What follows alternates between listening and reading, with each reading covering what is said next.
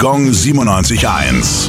Well, the streets have a name. Ja, wo sind wir denn? Blattgoldstraße, Schwabach. Am Ortsausgang kurz vor Kammerstein befindet sich die Blattgoldstraße. Sie erinnert an das Handwerk, das Schwabach in aller Welt berühmt machte. Das Goldschlagen. Aufgrund der strengen Handwerksordnung in Nürnberg wanderten die ersten Goldschläger im 16. Jahrhundert nach Schwabach ab. Hier fanden sie ideale Voraussetzungen. Anfang des 20. Jahrhunderts erreichte das Handwerk dann seine Blüte in der Stadt. In rund 130 Betrieben waren bis zu 1200 Personen beschäftigt. Heute existieren in Schwabach und Umgebung noch zwei Goldschlägerwerkstätten.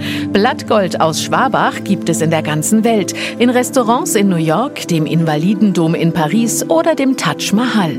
Gong 97.1. Well,